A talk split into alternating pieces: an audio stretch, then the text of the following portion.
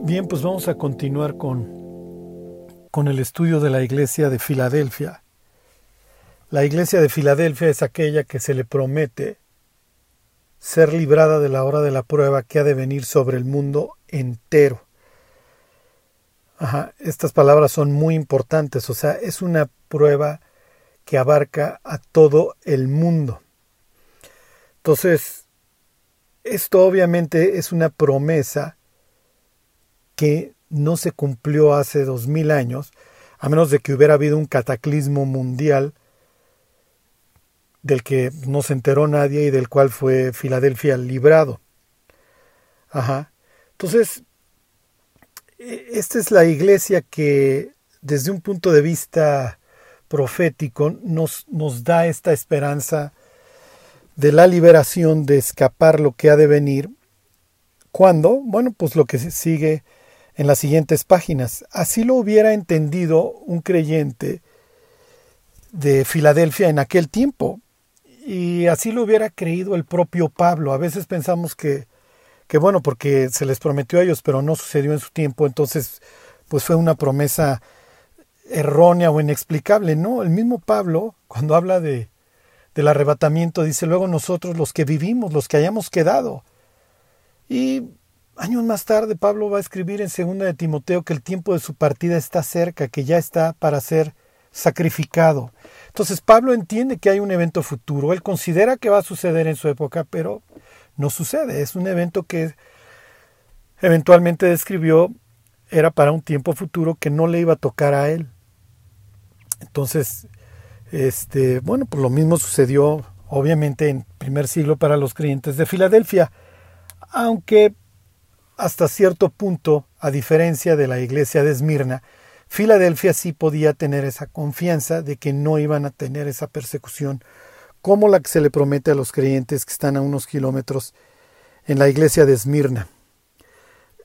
Y bueno, continuando con este tema de la liberación, hoy les voy a hablar de, de las fiestas, de las fiestas judías y qué tienen que ver Realmente, miren, este tema del rapto, este tema del arrebatamiento o de librar la ira venidera, se asocia con una de las fiestas judías, concretamente con la fiesta de las trompetas, con el Rosh Hashanah, ahorita les explico todo esto, por varias razones, y ahorita las vamos a ver. La más clara, o sea, la primera indicación, es porque Pablo en 1 Corintios 15, 52, al hablar del abrir y cerrar de ojos, menciona la final trompeta y entonces esto obviamente llevó a las personas a hacer esta asociación. Pero la asociación no es nomás de a gratis porque Pablo menciona ahí la final trompeta. Ahorita les voy a, les voy a decir qué entendían los judíos por final trompeta o qué es lo que entienden por final trompeta y qué tiene que ver con las fiestas. Y lo que sucede es que la asociación entre el arrebatamiento y la fiesta de las trompetas hay muchos hay muchos puntos de contacto, por así decirlo. Ajá. Entonces, hoy se los voy a contar. Y este, aunque digo las palabras más claras acerca de la liberación y del rapto están en Apocalipsis 3.10 y Isaías 26. Pero ahorita van a ver cómo esta idea de que la época de la tribulación es una época de preparación para la restauración del pueblo de Israel y para su reconciliación con Dios es muy fuerte. Es muy, muy fuerte. ¿Ok? Entonces, les, les hago un poco de historia para que ustedes entiendan todo el sentido de las fiestas. Y miren, desde este punto de vista, Israel es una nación muy bendecida, o sea, el llamamiento de Abraham y, y luego las promesas al pueblo, o sea, son muy importantes porque a Israel se le va a enseñar acerca de los tiempos establecidos, se le va a enseñar a festejar a Dios, se le va a enseñar a cómo llevarse con Dios, cómo es el cosmos, cómo es Dios y su ley. Ajá. Entonces, Es lo que diría Pablo ahí en el, capítulo 9 de la carta a los romanos. O sea, a los israelitas se les dieron el culto, las promesas. ¿sí? Y de ellos vino Cristo, el cual es Dios sobre todas las cosas. Entonces, miren, cuando Dios saca a Israel de Egipto, esto es muy importante que lo entendamos, lo coloca en la tierra, pues en la tierra de Canaán. ¿Por qué? ¿Por qué lo fue a colocar ahí? O sea, ¿por qué no lo colocó? ¿Por qué no? A ver, ¿por qué mejor no exterminar a los egipcios si ya se quedan con esas, con esos superpastizales? Si tú ves un mapa, tú vas a ver que al occidente, al suroeste de, Israel, tienes el Nilo, con sus deltas, con sus brazos, con todo esto que implica. Las crecidas del Nilo, y para un pueblo ganadero, oye, pues hay que quedarnos. ¿Sí? Miren, se los, se los explico de esta manera. Había un judío que se convirtió a Cristo y me acuerdo que él, decía, los judíos se quedaron en Egipto cuando ellos sabían que esa no era la tierra prometida porque les gustó.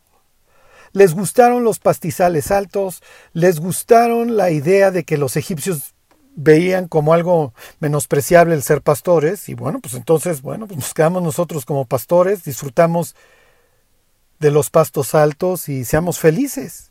Pero este no era el plan de Dios. Si tú ves a Israel hacia el este y hacia el noreste, ¿qué es lo que vas a ver? Pues vas a ver el Tigris y el Éufrates. Oye Dios, ¿por qué no colocaste a un pueblo ganadero como ellos?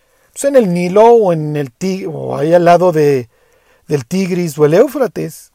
¿Por qué los fuiste a colocar en un sitio que desde un punto de vista de agua, de hidrológico, no es rico y más cuando son un pueblo ganadero?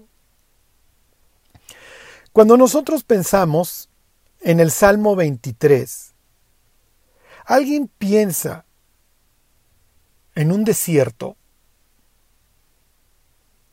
Cuando me acuerdo cuando fui a Israel y veías a los beduinos con los chivos en verdaderos desiertos. Cuando tú piensas en el Salmo 23, el Señor es mi pastor, nada me faltará, en lugares de delicados pastos me hará descansar. En serio, en lugares de delicados pastos, ¿piensas en un desierto? Esto es lo que piensa David, ¿eh? ¿Sabes que los caminos en, en, el desierto, en donde hay poquitos pastos, le llaman las sendas de justicia? Así le dicen los beduinos. Ellos tienen que ir guiando a sus chivos en las sendas de justicia, que hay una mordida acá, otra mordida allá. Honestamente, cuando, cuando yo pensaba en mis primeros meses o años como cristiano en el Salmo 23, yo pensaba honestamente en esos calendarios de Escocia, en donde las ovejas están echadas en unos pastos verdes preciosos, nunca en un desierto. Entonces, cuando Dios coloca a Israel en su tierra, la pregunta obligada es, ¿por qué los pones ahí? Y te voy a decir, son básicamente dos razones. Número uno, está colocando a Israel en el ombligo del planeta. Al este perdón, este, al este tienes todo Asia, al, al occidente tienes en el sur África y en el norte Europa. ¿Okay? No por nada los judíos creen que este es el axis mundi, este es el, este es el eje. Este es el punto central, así dice el libro de Ezequiel, en el centro de la tierra. Y aquí ponemos el templo. Entonces, número uno, te estoy colocando en medio de las rutas comerciales más importantes. ¿Para qué? Para que tú influyas. Esa es la idea, Israel. El sitio donde Dios te ha colocado es el sitio en donde Dios quiere que tú influyas. Y número dos, aquí vas a tener que depender de la lluvia. Aquí no hay Nilo, aquí no hay crecida del Nilo.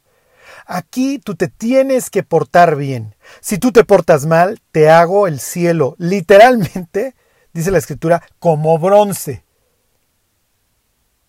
Si tú te portas, si tú te portas mal bronce, si tú te portas bien, vas a tener tus lluvias en los tiempos establecidos. te va a ir bien conmigo y yo voy a hacer que llueva. Y los judíos, Israel tiene dos ciclos hidrológicos, esto es similar a México más o menos. ¿eh? Tiene dos ciclos de lluvias. Lo que serían las lluvias tempranas y lo, y lo que llaman las lluvias tardías. Las lluvias tempranas son en otoño, ahí es donde nos confundimos. Bueno, nada más piensa lo que es al revés. Y las lluvias tardías las tienen en primavera. Tienes dos ciclos hidrológicos. Y entonces un pueblo agrícola y ganadero está sujeto a sus lluvias si no tiene grandes ríos. Y si alguna vez has visto el Jordán, no, no es el Mississippi exactamente, ¿ok? O sea, no es el Tigris, no es el Éufrates, mucho menos el Nilo. Es un río bastante, bastante angosto. Entonces Israel depende de las lluvias. Israel no la tiene hecha, como no la tenemos los cristianos. Como el ganado en Israel, piensa en los chivos, no tienen asegurada la siguiente mordida de pasto. ¿Te das cuenta? Y tuvimos en nosotros sentencia de muerte para que confiásemos no en los hombres, sino en Dios que resucita a los muertos. Dios coloca a su pueblo en un sitio en donde necesariamente tiene que depender de Dios. ¿Ok? Alrededor de estos dos ciclos hidrológicos, alrededor de las lluvias de primavera y de las lluvias de otoño, Dios establece ciertas fiestas. ¿Para qué? Para que Israel se gozara de la bendición de Dios y de las lluvias y las cosechas abundantes, y enseñarle a Dios una palabra que nosotros escribimos con dos letras, F y E. Entonces Israel tiene sus fiestas de primavera que tienen por objeto, más allá de cualquier cosa, la fe. Confía en mí. Yo te voy a proveer. Yo soy tu proveedor. Y no puedes buscar a ningún otro Dios que no sea yo en busca de tu provisión. ¿Qué es lo que hacen los pueblos aledaños? Bueno, pues adoran a Baal. Y Baal es el dios de la fertilidad y está representado por un sujeto con un relámpago en la mano, porque él trae lluvia. Y cuando se festeja Baal, se llevan a cabo actos inmorales, fornicación, porque estamos festejando la primavera, la, fecundidad, este, lo fructífero. Y entonces, bueno, pues vamos a celebrarlo. ¿Y cómo es representada, por ejemplo, la, esposa de Baal? Acera, bueno, pues con, muchos pechos. ¿sí? Entonces, así la van a representar, por ejemplo, los griegos con, con Artemisa. ¿sí? Piensen en el torneo que libra Elías contra Baal, contra los sacerdotes de Baal, lo hace en el lugar más fructífero de Israel, en el lugar más verde. Está diciendo juego de visitante. Elías es, tisbita, él viene, él viene del este, pero va a luchar al noroeste, al lugar más verde, para decir, aún de visitante mi Dios es más poderoso. ¿Y qué es lo que no ha sucedido en el país durante tres años y medio cuando está Elías? No ha llovido. Dios está diciendo, esta es mi tierra. Y si ustedes no me bendicen, yo cierro el cielo durante tres años y medio. Y si ustedes vuelven su corazón a mí, o más bien Dios vuelve su corazón a ellos y se reconcilian, yo hago que vuelva a llover. Aunque la nube que alcancen a ver ahí en el mar, en el Mediterráneo, sea del tamaño de una mano a lo lejos. Ok. Entonces, los que quieran vayan a Levítico 24, les voy a leer, perdón, este a Levítico 23. No es el único sitio que habla de estas fiestas sujetas o atadas al ciclo hidrológico. ¿Ok? Tienes Éxodo 12, tienes otros pasajes en números, tienes Deuteronomio 16, 16, etcétera, que hablan de las fiestas.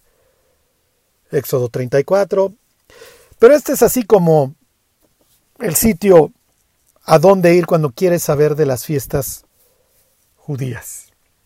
Y dice el 23.4. Estas son las fiestas solemnes de Jehová, las convocaciones santas, a las cuales convocaréis en sus tiempos, En sus tiempos diríamos nosotros designados. Ahí se utiliza la palabra moed. ¿Ok? Entonces, Israel, estos son tus tiempos establecidos, tus tiempos designados. Esta, esta idea de tiempos designados nos lleva, ¿ok? A Génesis 1.14. Acuérdense que para los judíos, Salmo 19, los cielos cuentan la gloria de Dios y el firmamento anuncia la obra de sus manos. Dios creó todo el cosmos, el cielo, para que nosotros, entre otras cosas, supiéramos los tiempos de Dios. Esto tiene mucho que ver con Rosh Hashanah, ahorita lo vemos.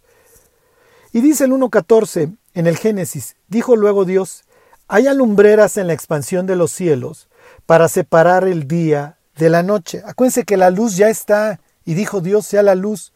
Pero voy a poner la luna, el sol, las estrellas. Obviamente está adornando el firmamento y además va a servir para los tiempos establecidos.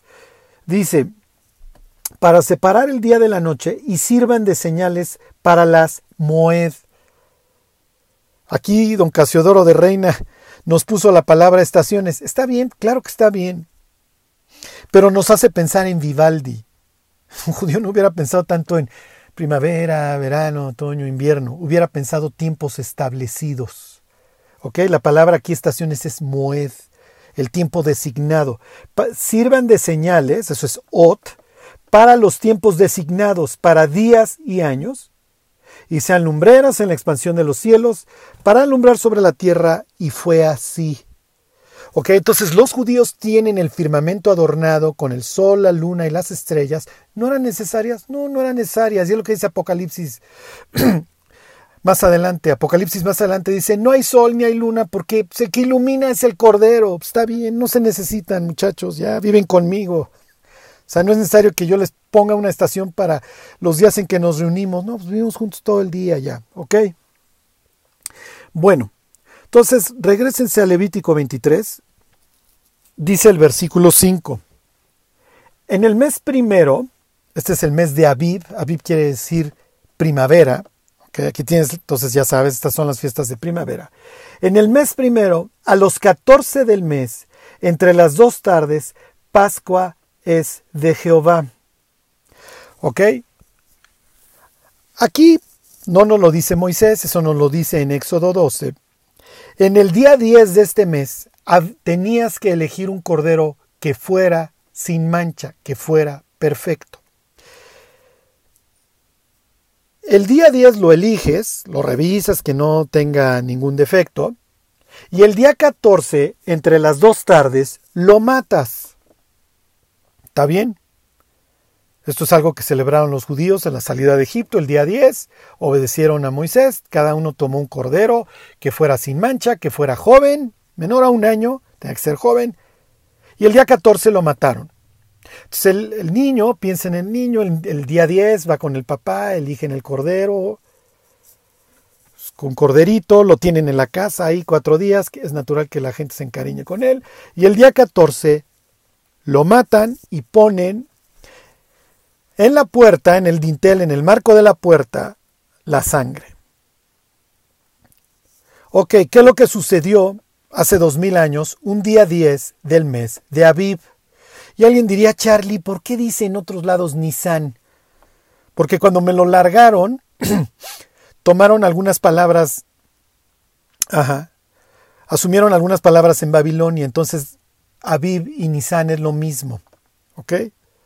Entonces Nisan es la palabra que luego se empleó cuando estuvieron en el exilio, pues es natural, tuvieron influencia de los, de los idiomas que se hablaban allá, que eran el acadio y el arameo. ¿Ok? Entonces, el mes primero, Aviv, diagonal Nisan, como le quieras llamar, es lo mismo. A los 14 del mes, entre las dos tardes, matas al cordero.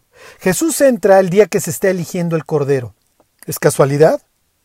¿Qué está haciendo Israel ese día? Cada quien está eligiendo el cordero que no tuviera sin mancha. ¿Qué está haciendo Dios? Aquí está el mío. ¿Lo vas a escoger? o lo vas a rechazar. No es casualidad que Jesús entre el día 10. el sumo sacerdote tomaba el cordero el día 10, era esto ya es una tradición, y lo amarraba en el templo para que durante los cuatro días lo estuvieran examinando. ¿Qué sucede entre la entrada de Jesús a Jerusalén y su muerte? Puro examen. Maestro, ¿es lícito pagar tributo? Maestro, una señora se casó con siete hermanos. Ajá, se le están examinando. Maestro, ¿cuál es el mayor y más grande mandamiento? Y todas las veces Jesús contesta de forma perfecta, al grado que ya temen preguntarle. Lo reciben con bombo y platillo y el día 14 lo están matando. Jesús es descolgado de la cruz y ¿qué es lo que está viendo Nicodemo? Lo que desde chiquito ha visto. Como en un travesaño y en un poste, se derrama la sangre, se ve las manchas de sangre, justo lo que está viendo Nicodemo. Ok, si siguen ahí, en Levítico 23, dice, versículo 5, perdón, versículo 6, y a los quince días de este mes es la fiesta solemne de los panes sin levadura a Jehová. Siete días comeréis panes sin levadura. Ok, ¿dónde está Jesús el día 15? Oh, Jesús está en el sepulcro. Jesús está. ¿Dónde nos dice Primera de Pedro que está? Jesús está en el Seol. Su cuerpo está en un sepulcro y Jesús está debajo de la tierra, dijera Pablo. ¿Ok? Para que en el nombre de Jesús se doble toda rodilla de los que están en el cielo, en la tierra y debajo de la tierra. Jesús, antes de morir, le dice a uno de los delincuentes, hoy vas a estar conmigo en dónde? En el paraíso. Y el paraíso estaba debajo de la tierra. ¿Ok? Jesús está en el Seol. En griego, Hades. No entro a mucho detalle. Y los judíos, el día 15 en adelante, le dan gracias a Dios por el trigo, por el fruto de qué? De la tierra. ¿Y Jesús está en dónde? ¿Ya vieron? Como grano que está produciendo vida. Dice Jesús en Juan 12, 24, De cierto, de cierto os digo que si el grano de trigo no cae en la tierra y muere, queda solo, pero si muere, lleva mucho fruto. ¿Es casualidad que Jesús esté debajo de la tierra el día 15? No, no es ninguna casualidad. Justo el día que los judíos le dan gracias a Dios por darles vida de la tierra. Sí, con la casualidad que el Mesías acaba de morir por, por ustedes y por nosotros, y está justo ahí. El grano de trigo murió y está dando vida a la humanidad a través de su muerte. Ok, fíjense. Ya llevamos cumplidos el día 10. Ya llevamos cumplidos el día 14, lo cumplió Jesús en sí mismo. Ya llevamos cumplidos el día 15. Fíjese, esto es increíble, lo que sigue es increíble. Dice 23.10. Habla a los hijos de Israel y diles, cuando hayáis entrado en la tierra que yo os doy, y seguéis su mies, traeréis al sacerdote una gavilla por... Oh, por primicia primicia de los primeros frutos de vuestra siega, me tienes que demostrar tu fe. Entonces, nada más coseches en la tierra, maestro. Lo primero es para mí, porque tú tienes que confiar que todo el resto es para ti. Pero primero a mí. Piensa nuevamente Elías. Elías llega con la viuda y en Sarepta, en el Líbano, y le dice, ¿tienes algo de comer? Sí, pero pues ya me lo iba yo a comer yo y mi hijo y nos íbamos a dejar morir porque no hay nada más. Dame a mí primero. Y vas a ver que nunca va a escasear. ¿Ok? Versículo 11. Y el sacerdote mecerá la gavilla delante de Jehová. Piensa que tiene en sus brazos estos primeros frutos y los presenta delante de Dios. Para que seáis aceptos. El día siguiente del día de reposo la mecerá. Ok. Entonces tú celebras la Pascua el día 14, el día 15 los panes sin levadura, en la semana, el día que caiga, eso no importa. Y después del, del, día de reposo, le hace para los judíos el sábado. En nuestro calendario esto sería el domingo, que para los judíos sería el primer día de la semana. Hasta la fecha, así le dicen al domingo, Yom Rishon. ¿eh? Hasta, hasta Centacho le he hecho. Rosh, primero o cabeza. El primer día. Así hasta la fecha le dicen. Lunes, para ellos sería el segundo día, Yom Sheni. Y así le van diciendo a los días, si mal no recuerdo. Ok. Entonces les dice, mira, tú celebra tus fiestas de primavera, el 10 cumples eligiendo al cordero, el 14 lo matas, el 15 me celebras los panes sin levadura porque se trata de que no hay pecado y la levadura simboliza el orgullo, simboliza el oprobio, la humillación de Egipto y todo lo que tenga que ver con esa cultura chafa. ¿Ok? Entonces no me comes con pecado ni con faroles de Egipto. ¿Ok? Y no me importa qué día cayó el 14, lo que sea, igual fue miércoles o jueves o lo que tú quieras. El sábado, el siguiente domingo, el primer día de la semana, ya descansaste el sábado, quiero que me traigas todos los años las primicias de tus primeras cosechas. Que me estás cosechando, por ejemplo, en esta época la cebada. Quiero que me traigas lo primero a mí. Puede caer día 17, 18, lo que sea. Simplemente ese día me lo traes. Ok. Sucede que el, año que Jesús murió, el tercer día después de la crucifixión fue domingo. Ese día resucitó Jesús, el primer día de la semana. Y Pablo llamaría a Jesús el primogénito de los bueno, el Apocalipsis lo llamaría el primogénito. Y Pablo lo llamaría las, la primicia. La primicia de la resurrección, así lo llama en Primera de Corintios. Dice, mas ahora Cristo ha resucitado de los muertos, primicias de los que durmieron es hecho. Esto es increíble. Y fíjense, les voy a leer una disposición que tiene que ver con esta idea de, las primicias. Dice Éxodo 22, 29, no demorarás la primicia de tu cosecha ni de tu lagar. En cuanto tengas ese primer día de la semana, vienes y me lo entregas, ¿eh? Oye, pero es lo primero que he cosechado en esta época de primavera. Me vale. Tienes fe, ¿no? Fíjense, fíjense esto.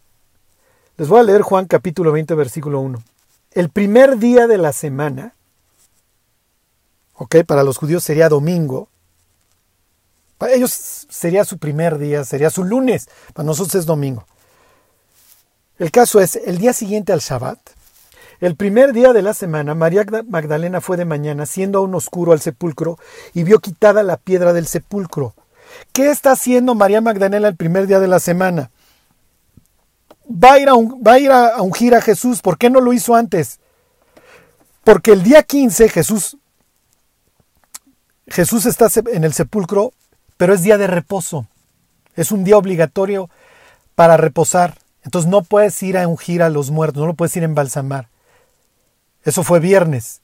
El sábado, el Shabbat es día de reposo, no puedes embalsamar a los muertos. Entonces, ¿qué es lo que hace el domingo? Bueno, ya lo voy a embalsamar, ya puedo. Sí, pero con la novedad que se va a encontrar el sepulcro vacío. Y se luego le habla a Jesús y qué es lo que sucede, fíjense, Juan 20, 17. Jesús le dice, porque ella lo quiere abrazar, no me toques porque aún no he subido a mi Padre, mas ve a mis hermanos y dile, suba a mi Padre y a vuestro Padre, a mi Dios y a vuestro Dios. ¿Por qué? Porque Jesús es el primogénito de la resurrección. Lázaro se murió y se fue al Seol. David se murió y se fue al Seol.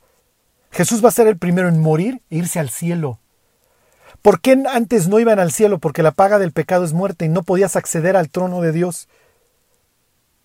Entonces Jesús como nuestro sumo sacerdote se va a ir a presentar al Padre y es el primer, la primera persona que después de muerto accede al cielo en ese sentido, para quedar definitivamente para sentarse a la diestra de Dios hasta que sus enemigos sean puestos por estrado de sus pies.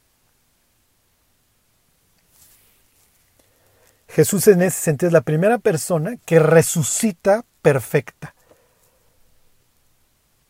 Sí, es el primogénito. Y como tú no puedes demorar las primicias, no es de, haber, me quedo aquí, María Magdalena, platicándote. Entonces no me abraces, no me retengas. Y además tú no podías en el camino ir comiendo los frutos. Ya, los tenías que llevar. Fíjense cómo cumplió Jesús la profecía de las primicias. Si ese año, vamos a pensar que el día 14 hubiera caído en lunes, ¿sí? Y Jesús resucitaba el tercer día, ya no se cumple que Jesús hubiera resucitado el, el día justo de las primicias. Porque el día de las primicias es, el, es un domingo en la fecha que caiga y puede caer tres días después o más del, después del día 14. Espero no estarlos confundiendo. Lo único que quiero que entiendan es que Jesús ese año resucita en la fiesta de las primicias, que ese año fue el tercer día después del día 14. Fue el tercer día después de que Jesús murió. Ok, les continúo leyendo. Capítulo 23 del libro de Levítico. Dice, y contaréis desde el día que sigue al día de reposo, desde el día que en que ofrecisteis la gavilla. Entonces, desde el día que ofreces la gavilla, vas a contar siete semanas. ¿Ok? Por eso, cuando tradujeron la Biblia al, griego, luego los judíos y las personas le llamaban a la fiesta de las semanas, la fiesta de, de Pentecostés, porque viene de penta, de 50. Porque cuenta siete semanas. ¿Ok? Que te da 49. ¿Ok? Fíjense, dice el, versículo 16, hasta el día siguiente del séptimo día de reposo, contaréis 50 días, entonces ofreceréis el nuevo grano a Jehová. Entonces cuentas siete días de reposo y el siguiente día tienes 50 días, tienes Pentecostés. ¿Qué sucedió en Pentecostés? Dice, dice Hechos 2.41, me acuerdo cuando tomé trabajo personal y leímos Hechos 2.41. Y ese día se convirtieron como 3.000 personas. El racional de la fiesta de Pentecostés es que desde que me trajiste las primicias, ya me trajiste los primeros frutitos, han pasado 50 días, entonces has estado mete y mete y mete la hoz y te ha ido bien. ¿Qué es lo que haces? Bueno, pues me vienes a traer, después de 50 días de que me trajiste los primeros frutitos, bueno, pues ya me traes ahora sí un, una ofrenda por la gran cosecha que te estás llevando. Pedro predica ese día y se convierten tres mil personas. Tienes, después de que Jesús resucitó, tienes una cantidad inmensa de gentes que se convierten tienes la primera gran cosecha de almas. Tres mil de un jalón. ¿Ok? Los judíos recordaban y pensaban que Pentecostés era el día que Dios les había entregado la ley, que Moisés había descendido del monte con la ley. Y dice el libro del Éxodo, si mal no recuerdo capítulo 32, que ese día mueren como tres mil personas. Piensa en el Evangelio de Juan. La ley fue dada por medio de Moisés. ¿Qué hace la ley? La ley nos condena. Desciende la ley y mueren tres mil.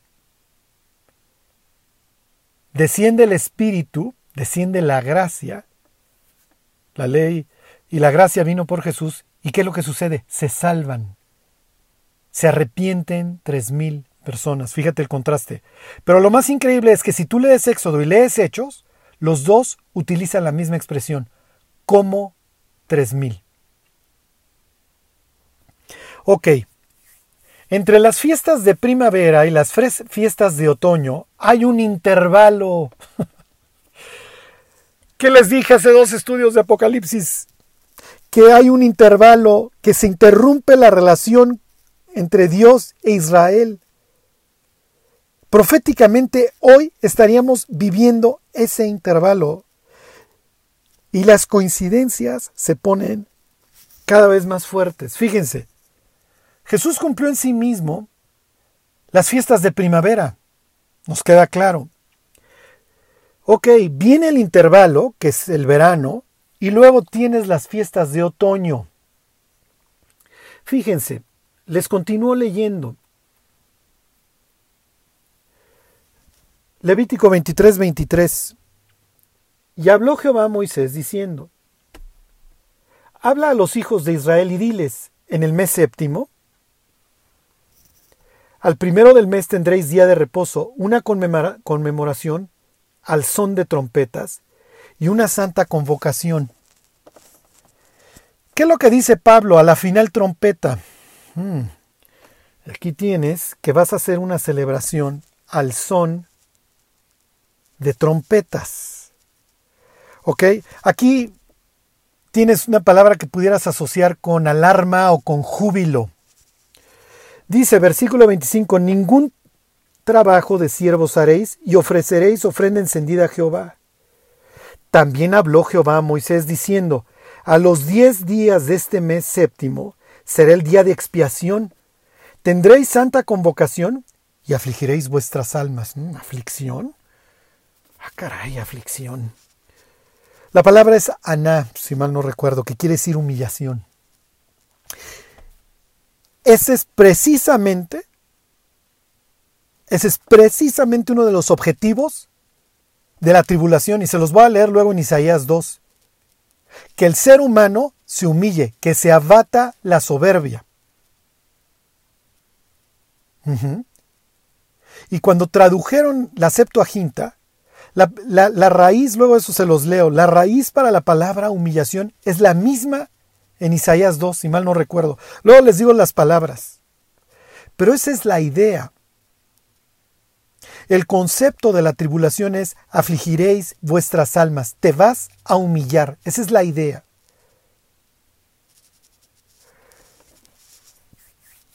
Fíjense lo que nos está diciendo aquí del 23 al 27. Vas a tener una convocación el primero del mes. Vas a dejar que pasen 10 días y después de esos 10 días te voy a perdonar. Viene la expiación. Voy a cubrir tus faltas. Nos vamos a reconciliar ya. Tus pecados ya no van a ser un obstáculo entre tú y yo. Y vas a afligir y te vas a humillar. ¿Ok? Entonces, entre que te suena la alarma, porque esa es la idea de la trompeta, ahorita te leo algunos versículos y cómo los judíos lo interpretaron bien, entre que te suena la alarma y te perdono, hay un periodo de 10 días. 10 días en donde tienes que estar afligiendo tu alma y recordando tus pecados. Esa es la idea, ¿eh? y así lo entendieron los judíos. Ahorita te digo un versículo unos versículos para que, para que vean cómo asociaron las ideas de estos diez días. Pero les pregunto, mis queridos escribas, ustedes para estos instantes ya conocen una, un sitio en la Biblia en donde se habla de un periodo de aflicción de diez días. Si pensaron en la iglesia de Esmirna, pensaron bien. He aquí el diablo echará a algunos de vosotros en la cárcel y seréis probados cuánto tiempo. No es de a gratis. Los diez días es un periodo establecido de aflicción. ¿Y qué es la tribulación? ¿Para qué? Para que al final de ese periodo tú y yo nos reconciliemos. En su angustia, ¿se acuerdan? O seas, me buscarán. Todo cuadra. Ok, esta fiesta del séptimo día la, tiene muchos nombres, perdón, el séptimo mes, en el primer día del mes, tiene muchos nombres. Su nombre más común es Rosh, cabeza, Ja, es el artículo, él sería para nosotros, aunque en hebreo es este es femenino. Shana, año. Rosh Hashanah, la cabeza, el principio del año, del año que, del año político. Los judíos tendrían dos años nuevos. El primero le llamarían el religioso, que sería el primero del mes de Aviv, y el otro sería el Rosh Hashanah, su año político. Ok, la segunda forma como se le llama esta fiesta es la fiesta de las trompetas. ¿Por qué? Porque esa es la idea, que suene la alarma. ¿Por qué? Porque te avisa que ya viene el Mesías. Oh, oh. Y te avisa que el tribunal se ha instaurado. Esto es increíble, ¿eh? ahorita, lo vamos a ver. Las coincidencias con el Apocalipsis son, son fenomenales. También se le llama a esta fiesta el día del juicio, Yom Hadin.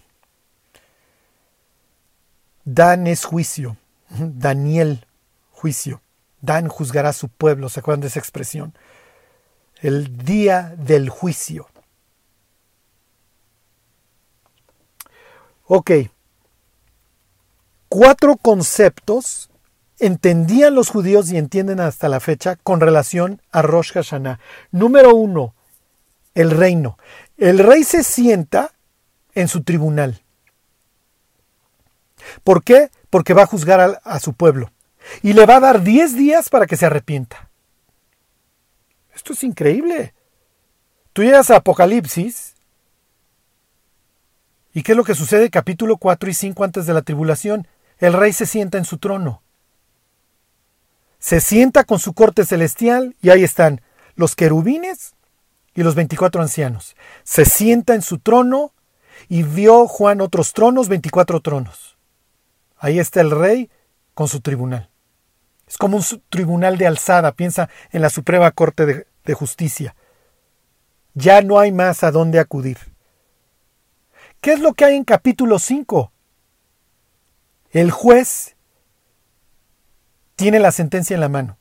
Y del 6 en adelante se empieza a abrir la sentencia con todos los juicios que implica. ¿Para generar qué? Para generar aflicción. Rosh Hashanah se entiende también como el día en que se abren las puertas del cielo. Se abre el cielo, se establece el tribunal y en el tribunal se empiezan a analizar a las personas. Tres clases de personas son analizadas. Los justos que aman a Dios, los indefinidos y los impíos que no les interesa a Dios. ¿Cómo, cómo se presenta el Apocalipsis? Por un lado tienes a los mártires y a los 144 mil que siguen a Dios a donde quiera que va en capítulo 7. Por el otro lado, al final del capítulo 9 tienes a los al impío que me vale. No me voy a arrepentir, no me importa lo que me avientes. Y en el capítulo 14 de Apocalipsis tienes a un ángel predicando el Evangelio para los que todavía no saben hacia dónde se hacen. No lo estoy inventando, así lo veían. Y al periodo de los diez días le llaman los días temibles. Yom, ahorita les digo, Noraim, Yamim Noraim, los días del, de algo impactante. Nuestra traducción literal sería los días temibles. Tú lees Apocalipsis 6 en adelante, ve el mundo en el que estamos viviendo y qué es lo que esperas.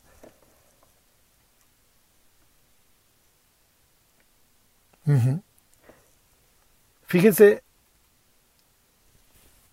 en, este versículo, buscar a Dios mientras puede ser hallado.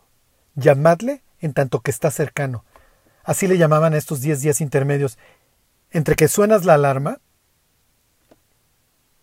y Dios nos perdona. El sumo sacerdote el día 10 entra en el tabernáculo a la mismísima presencia de Dios, salpica de sangre y después de haber llevado a cabo todo el procedimiento de manera correcta, después de acabarlo, no dormían, un día les platico a, detalle el día de la expiación, le avisa al pueblo que ha sido perdonado. ¿Qué es lo que va a hacer Jesús el día que regrese?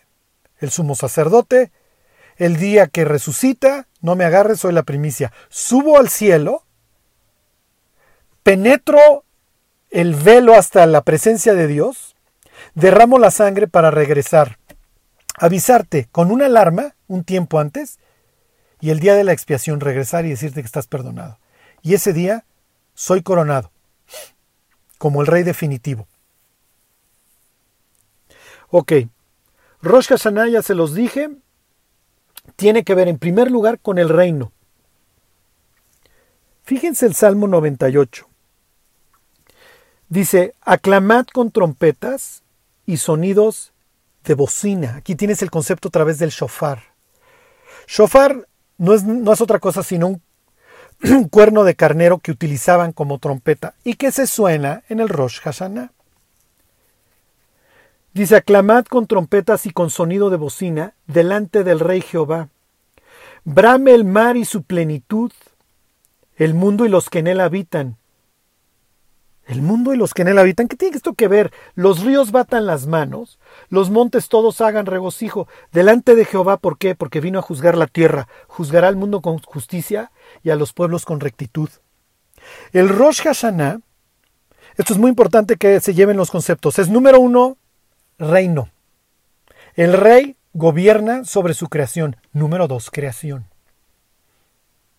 ¿De qué está hablando aquí el Salmo 98? Suena en la bocina y toda la creación honre a Cristo, toda la creación honre a Dios. Les voy a leer Apocalipsis 4:11. Sigue el script del Rosh Hashanah a la perfección. Señor, digno eres de recibir la gloria y la honra y el poder, porque tú creaste todas las cosas, y por tu voluntad existen y fueron creadas. ¿Cómo termina la adoración celestial? 5.13 de Apocalipsis, y a todo lo creado que está en el cielo y sobre la tierra y debajo de la tierra y en el mar y a todas las cosas que en ellos hay, oí decir al que está sentado en el trono y al cordero. Esto es, antes del Apocalipsis, esto es lo que los judíos entendían. El Rosh Hashanah tiene que ver con que el juez sea entronado y toda la creación reconozca que Él es el creador que nos permita una oportunidad de 10 días, aunque sea un periodo de aflicción, para que nos dé tiempo para arrepentirnos. Eso es la tribulación. Un tiempo de ira, un tiempo de aflicción, para que los indecisos se conviertan.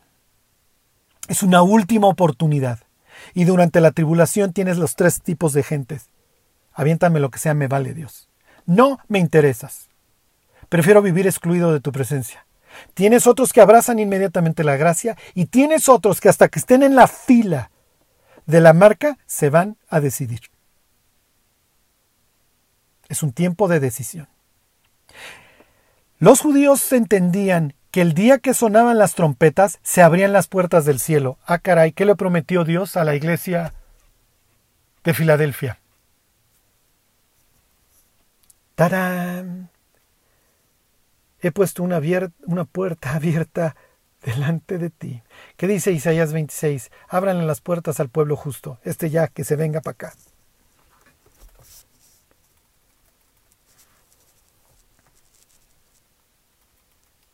Ok. Los judíos dicen hasta la fecha durante Rosh Hashanah la siguiente oración. Pon tu temor sobre todo lo que has creado. bueno, que si les va a contestar Dios. No, no, no, no, no. El soplar del shofar lo identificaban con el soplido en la creación del hombre. Ok, número tres, esto es muy importante que lo entiendan. El Rosh Hashanah se asocia con la idea de preparación. Porque ahí viene el rey. Buscad a Dios mientras puede ser hallado. Con estas palabras de Isaías 55.6 asociaban estos diez días. Fíjense, Isaías 58.1. Clama a voz en cuello, no te detengas, alza tu voz como trompeta y anuncia a mi pueblo su rebelión y a la casa de Jacob su pecado. Esto es lo que ellos entienden entre estos diez días. Y se pone todavía más espectacular esto. ¿eh? Rosh Hashanah tenía lugar el primer día de la semana. Es la única fiesta que cae en el día uno. Pero como los judíos seguían por, por un calendario lunar, el primer día del mes, como, como está difícil atinarle, utilizaban dos testigos que vieran tres estrellas. ¿Te suena capítulo 11 de Apocalipsis? Dos testigos. ¿Y qué se dedican a hacer? Anunciarle al pueblo su pecado desde Jerusalén.